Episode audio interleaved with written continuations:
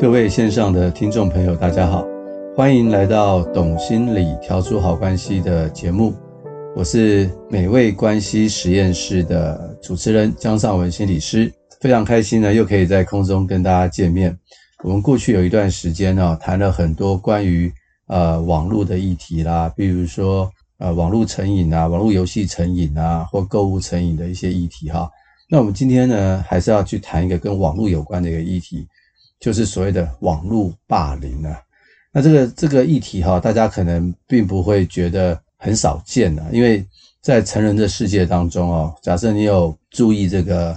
一些新闻节目的话，你就会常常听到有一些所谓的酸民哈，他们可能在一些公众人物的留言板上啊，会写一些批评的话啊、恶毒的话啊、点点点啊，其实这个都可能是构成所谓的网络霸凌哈，那。我先跟大家在讲今天的这个网络霸凌之前，我先跟大家分享一个案例哦，在台湾哈是有一个父母哈，因为他的孩子啊被这个同学网络霸凌了，然后呢，这个孩子呢，他被他的好友做一个人身攻击，然后他这个好友呢又去拉他其他的同学哈一起在网络上去霸凌他，然后哦看到上面有哪些这个字呢？譬如说他就会说。哦，看到你啊，我就会眼瞎，好，那甚至骂骂脏话，哈，在这个上面也说我要杀害你哦，然后我还说要打你哦，然后更恐怖的是说我要把你装到汽油桶里面灌水泥，再把你丢到淡水河哦。那这个孩子呢，就受到同学的这个在网络上的群体霸凌哦。他发生了什么事呢？后来他三个月哈就一直在掉头发，很明显这就是非常的紧张跟。焦虑，后来被他的父亲发现了，他父亲非常的生气哈。了解之后呢，就知道说，哦，原来他的孩子啊被网络霸凌了。他这个父亲哦，一怒之下就告到了法院。于是这三十五个小孩啊，全部列为被告。这个孩子们呢，被列为被告之后，他们其实也搞不清楚状况，他们以为说他们只是在网络上写一写啊，没有想到瞬间啊就成成为了被告。那告他们什么呢？告他们呢，这个妨碍名誉罪，还有加重诽谤罪啊，这个我们等下还会再细谈一下这两个罪到底是什么东西。那这些孩子的父母哈就非常的紧张啊，那就希望这个爸爸呢能够撤销告诉，因为这是属于告诉乃论，要不然这三十五个孩子哈就会有所谓的前科了。所以哈，大家千万不要很天真的认为说我们在网络上哈。随便去批评别人哦，是没事的，其实是有事的，只是看看对方要不要告你而已啊。那另外一个很让人很伤痛的消息哦，是在这个今年的六月份所发生的哦，就是在政大有一个学生呢，他跳楼自杀，这让人家觉得很伤心。然后他有写遗书哦，他的遗书哦上面就是写说他近日哦遭受到网络霸凌。然后他实在是无法抵挡这个压力，好，于是他就跳楼轻生了。所以这也是让人很遗憾的一件事情啊！大家千万不要小看这个网络霸凌的这个影响力哦。那到底什么是所谓的网络霸凌？哈，基本上的定义啊，就是说你是透过电脑或电子的通讯软体，譬如说社群网站啊、部落格啦、手机简讯啊。电子邮件哈，散布一些不实讯息哦，看这个就很像假消息，对不对？然后呢，就是对特定的人进行骚扰攻击的行为。那因为网络网络上哈的平台哦，上面可以匿名，而且可以快速的传播，所以呢，使这个霸凌者哈可以用很快的速度啊，无远弗届的速度啊，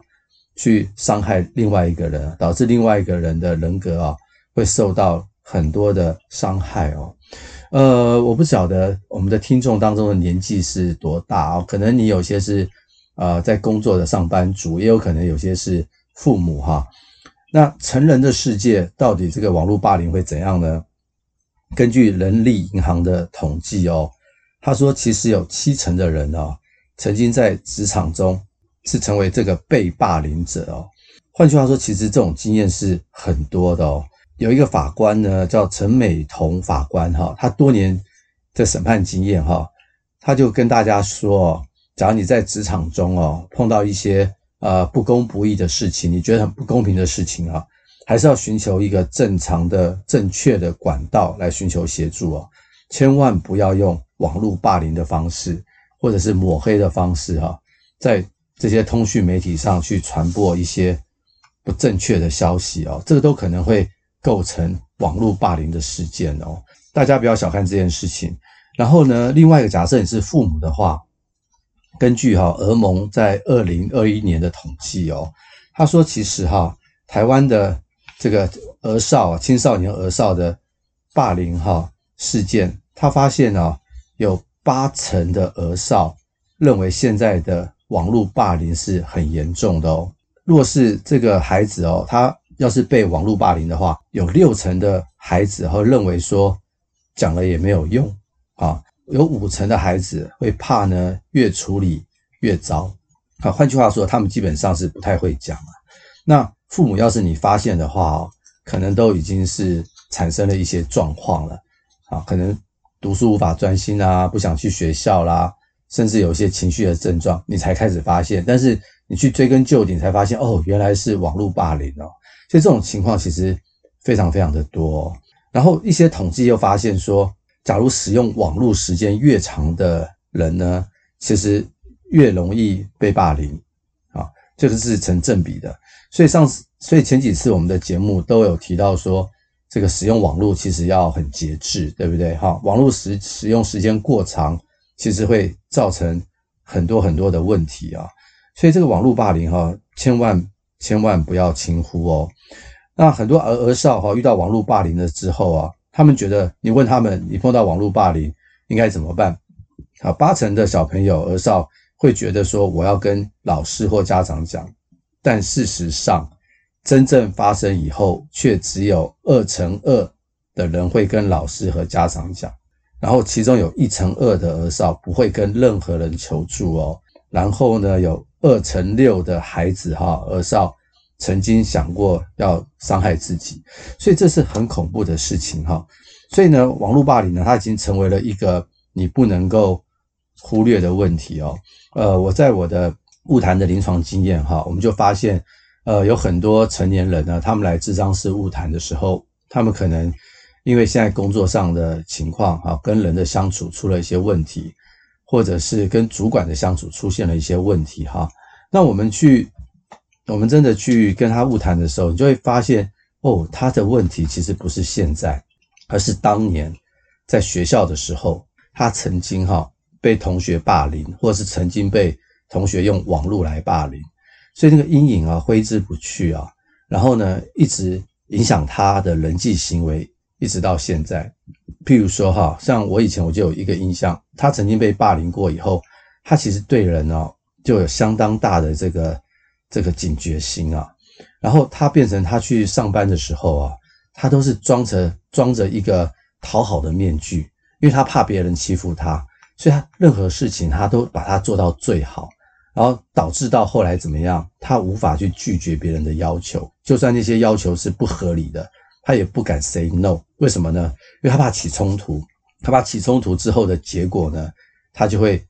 被网络霸凌。好，那事实上。他其实没有做错任何事情，可是他因为以前的印象啊，以前曾经受过的那个伤害啊，没有去处理啊，就已经带到他的这个成年的世界当中了。所以其实网络霸凌哈，不不是一件好像啊，不要理他，不要理他就过去的事情啊。像我们身边的人呢，假如有曾经有被网络霸凌的话啊，我们要非常非常的小心啊。那为什么网络霸凌它会这么恐怖哈，比这个实际上的霸凌还来得恐怖哈，因为大家可以去理解嘛，网络霸凌上的这个记录是持续的，任何人都可以看得见，对不对？只要群组里面的人，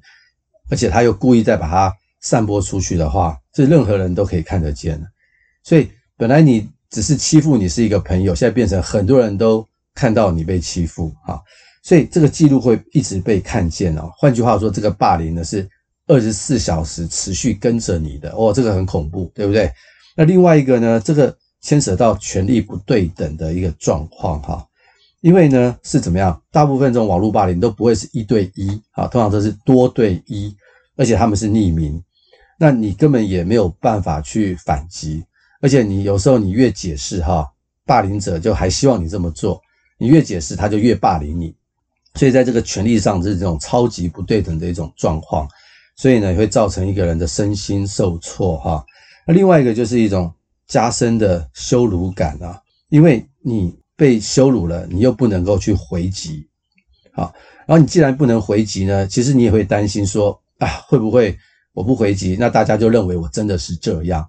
啊，这是有理说不清啊。然后这种所谓的羞辱感啊，是比一般的还来得更深啊。所以就是因为这以上的一些原因哈，所以其实网络霸凌是很恐怖的事情哦。在在这个国外哈，在加拿大就曾经有一个一个人叫做阿曼达啊，他就是被网络霸凌后来自杀。那这是一个很让人很伤心的一个事情啊。那加拿大也因为这件事情呢，就对网络霸凌进行了非常严格或者是的一些修法啊，希望能够制止这些事情啊。这个事情在网络上你可以去查到。可是网络霸凌，因为它它它基本上就是在我们的生活当中啊。那成年人或者是青少年，有青少年的父母哈，我们可能要去注意一下。好，那我这边先谈一下关于青少年的部分啊。父母哈，你怎么知道你的孩子啊到底有没有被网络霸凌啊？我们刚刚讲到说，其实大部分孩子被网络霸凌之后，大部分是不会跟啊家长说的，也不会跟老师说的，他们就默默去承受啊。那我们怎么样知道他们被霸凌呢？尤其有时候像青少年，他们情绪本来也就起伏不定嘛，很多家长认为这是叛逆期啊，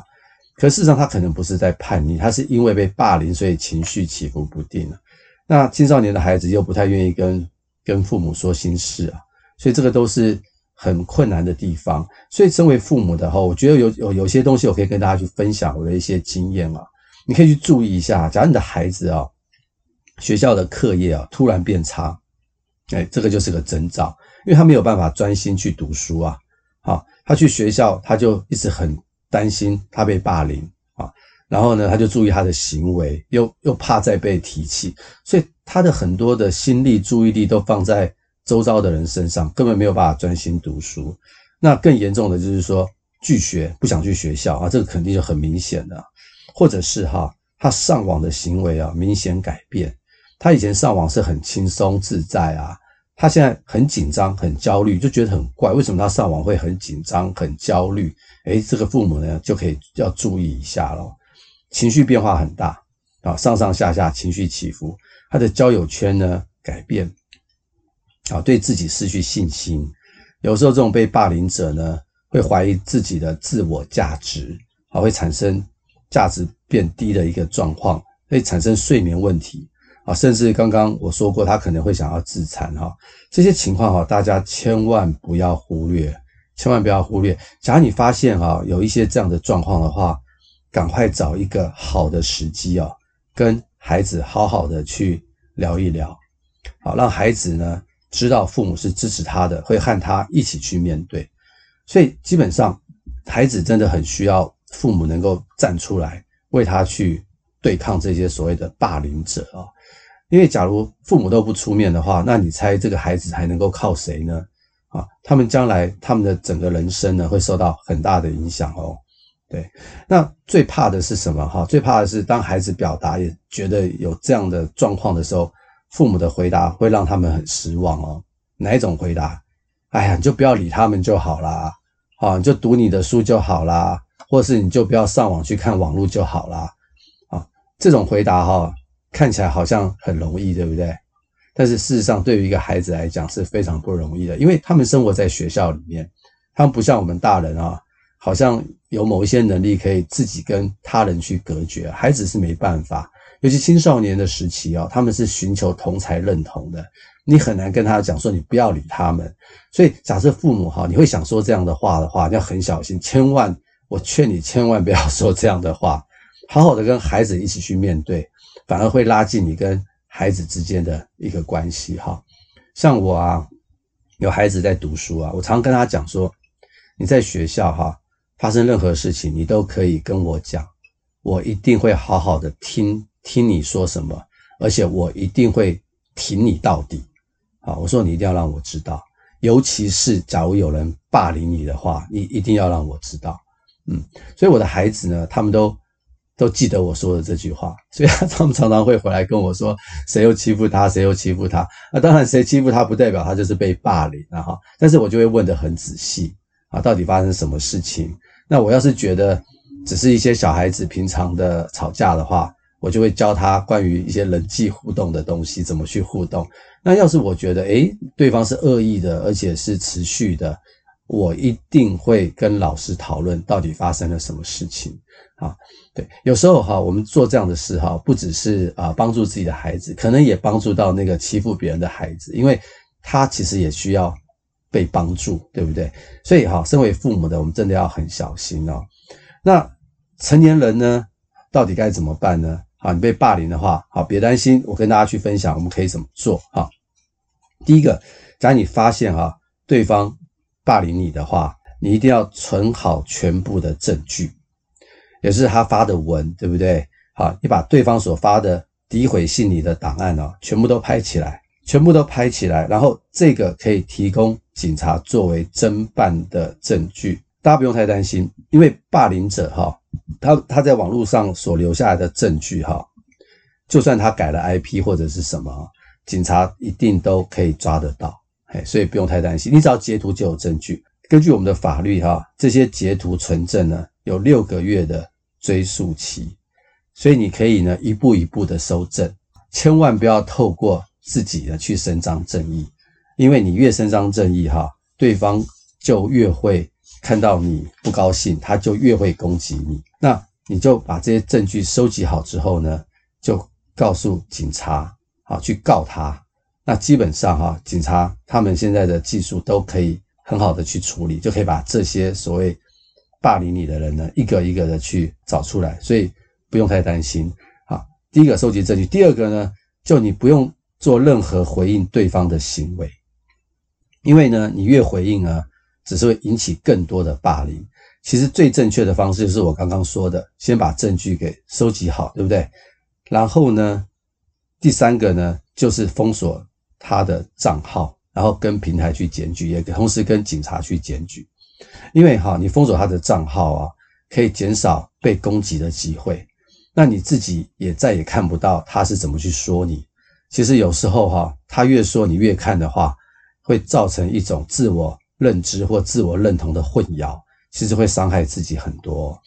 然后接下来呢，就是你要让身边的人知道，啊，孩子呢就要让父母知道，成年人呢。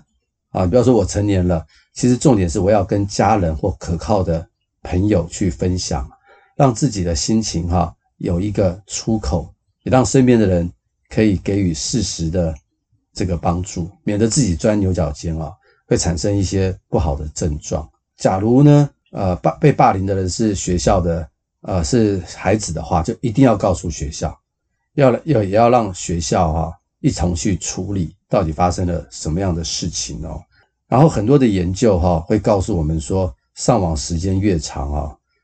网络霸凌的受害者的忧郁程度哈就会越高。所以就是说，我们前前几集有提到，其实上网啊时间太长啊，其实会受到网络很多很多的影响哦，很多很多的影响。所以这并不是一件好事情哈。上网适合就好。那另外一个就是我刚刚所说的哈。若是事态严重，一定要报警处理哦。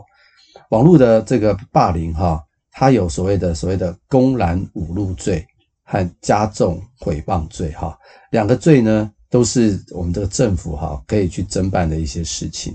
所以网络霸凌的事情，大家千万千万不要轻忽哦。我自己啊就曾经有类似的经验哈，在大概嗯十几年前吧哈，因为我工作的关系哈。有一些人呢，他们就胡说八道，然后用匿名的方式哈，在网络上某一个部落格哈去批评我。那基本上哈，我刚开始就不管他，啊不管他。可是呢，因为我还在那个工作场域当中，我其实有时候就会很好奇，想说，哎，不晓得现在他们还有没有在骂我呢？啊，他们怎么看我呢？这样子，那我有时候我就会上去看，啊，一看了之后，我心情真的就变得很差。然后我去我的工作场域的时候，我就变得有点疑神疑鬼，知道吗？我也不知道是谁在骂我，因为他们全都匿名，我真的觉得很挑战，然后其实会撕裂我跟身边人的一种关系，本来是一种信任的关系，可能都变得有一点怕怕的，因为我要保护我自己。所以呢，我后来就做了一个决定，哎，再也不要看这些东西了。虽然很好奇啊，人会有种好奇心啊，想知道别人到底怎么去看你的啊。现在会不会会不会没事了？会不会变好了？后来我发现，我后来就再也不要看了，要不然呢，我的情绪呢，真的会受到很大的影响。所以呢，我后来我就决定封锁那个账号啊，连看都不看了。当然呢，心里面会不会说马上就过去啊？其实也不会，对，但是慢慢慢慢就能够走出那个阴影啊。对，当然那些证据我后来也有把它给拍照下来。我也是在想要不要真的寻求法律的途径。我后来觉得也不太需要了，因为我看到他们后来好像也没有在做类似的事情，可能也知道自己在做网络霸凌的事情，可能会被告吧，所以可能也担心，再也没有做了。所以我就跟大家去分享我自己个人的例子，所以这个网络霸凌啊，基本上是无所不在。所以我们其实要有法律的知识去保护我们自己，那我们也可以保护身边的人。当然，我们自己有法律的知识，我们也不要去触法啊。很多人会问说，诶，那我们现在看到一些这个啊，FB 啊，或者是上面写一些文章，我觉得他写的很对啊，那我给他按个赞啊，会不会 造成我变成共犯哈？诶我跟大家去分享，这是有可能的哦，啊，并不是，并不是没有可能哦，在法律上，他们的判定是谁是先发者，谁是后面要呃防卫的人哈，所以假设你是防卫的那一方，要看你的言论，可能法官会认为你是防卫，所以说这些话，但是假如你搞不清楚的话，你跟那个先发者站在一块，你也在里面去数落啊，或者是在里面谩骂啦。好，这可能就会构成所谓网络霸凌的情况了，所以我们其实要很小心啊，尤其在这个网络的世界当中，这些传言很多可能是假消息，好，可能是有一些人是恶意去诽谤的，所以我们其实要很小心，我们自己要小心，其实我们要教导我们的孩子要小心，或者是我们有机会，你也可以把这一集啊关于网络霸凌的东西分享给身边的朋友哈，让他们也知道说，诶，有些事情。要有一个智慧去分辨，啊，我通常都不会建议说在网络上去去去批评别人，因为你批评那个人最好的方式还是有机会，你可以直接写信给他，告诉他你是谁，一个负责任的态度，好好的去沟通啊，而不是用这种批评、谩骂、匿名的方式。我觉得这不是一个太健康的一个一个状态。好，希望今天的节目哈，可以跟大家去分享。也让大家能够在这个网络的世界当中啊，可以去好好的去畅游，但是又懂懂得能够去